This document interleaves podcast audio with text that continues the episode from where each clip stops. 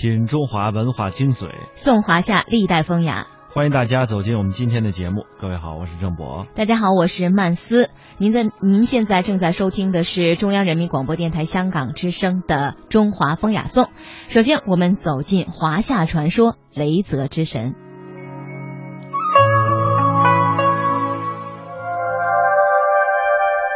这些名字我们无比熟悉，他们是女娲，是后羿，是盘古。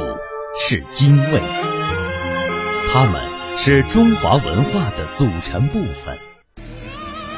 这些故事我们永不陌生，代代讲述。他们连接了上古与现代，让数千年的文化源远流长。中华风雅颂，华夏传说。雷泽之神，说起雷神。人们自然会联想起天上那振聋发聩的轰轰雷声。然而，令人遗憾的是，这位威风凛凛、挟雷霆万钧之势的大神，却没有留下具体的名字。后世的人只能叫他雷神。雷神居住在东方一个很遥远的大沼泽中，地名叫做雷泽。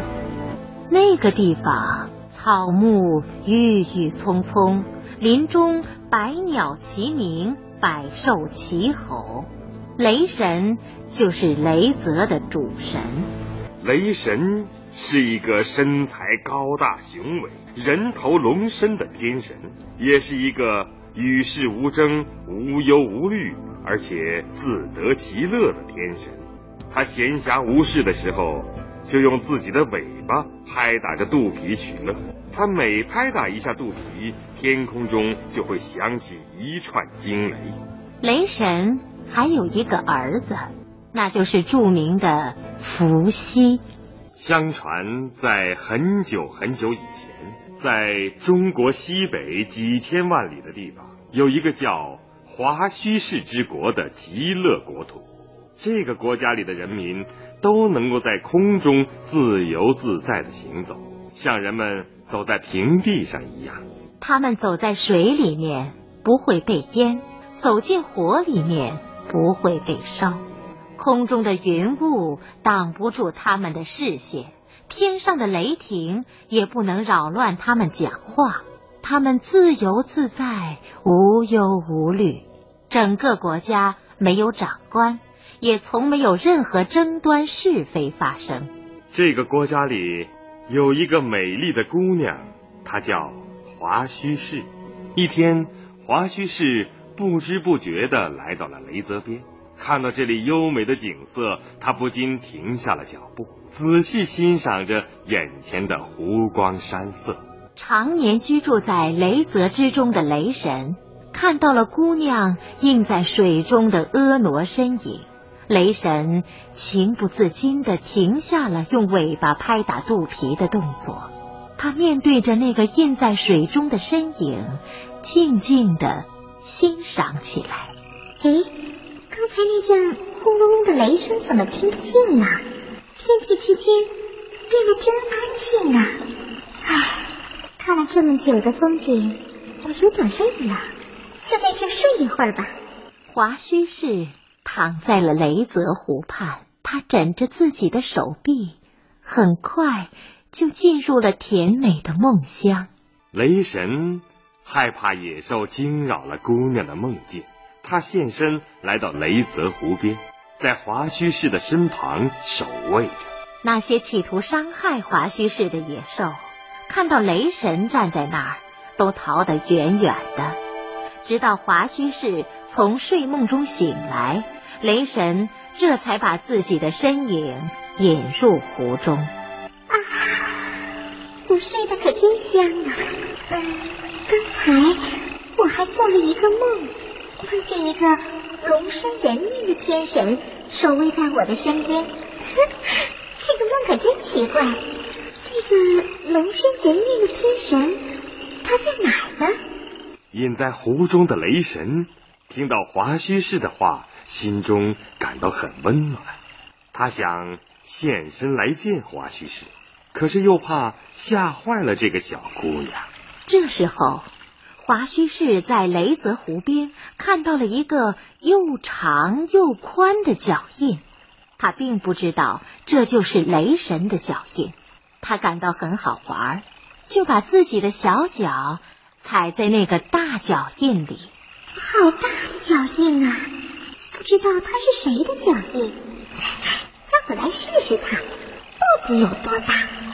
华胥氏刚把脚踩上去，就感到一阵强烈的震颤袭遍了全身，一种从来不曾有过的感觉从华胥氏的心中升起，他感到自己的身体正在发生某种奇异的变化。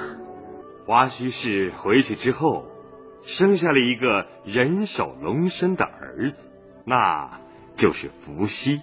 华胥氏走后，雷神经常一个人默默的望着湖水出神，他期待着那个婀娜的身影再次出现在湖边，可是华胥氏却再也没有来过。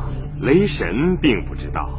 那个踏过他的脚印的姑娘已经做了母亲，他生下的儿子当然也是雷神的儿子。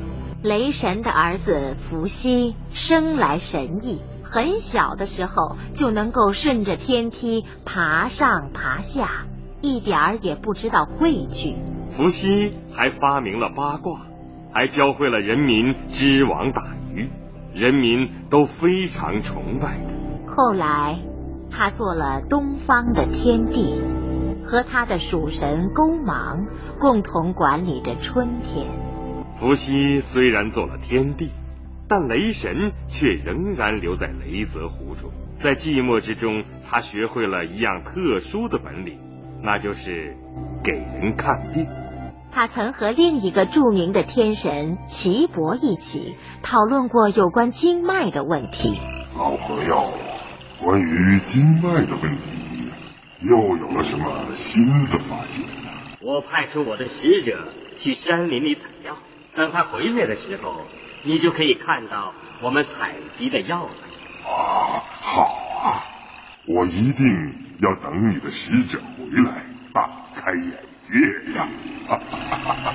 他们等啊等啊，齐伯和雷神等了很久。也没见到雷神的使者回来。原来，雷神派出的使者到山上去采集药材，回来的时候却在山林里迷失了方向，无论怎样走也走不出那片山林。那位使者情急之下，他变成了一只啄木鸟，飞到了树梢上，这才辨明了方向。方向虽然找到了。但是这位使者却怎么也变不成原来的模样了。后来，他只好留在山林里，用他那尖而长的嘴啄食树木里的害虫，做了树木的医生。当雷神听到他派出的使者变成了啄木鸟的消息时，非常伤心。他用尾巴拍打肚皮，发出一阵雷鸣般的响声。树林中的啄木鸟听到雷神的声音，知道是主人在叫它，于是就用长嘴敲打着树干，也发出一阵咚咚的回响。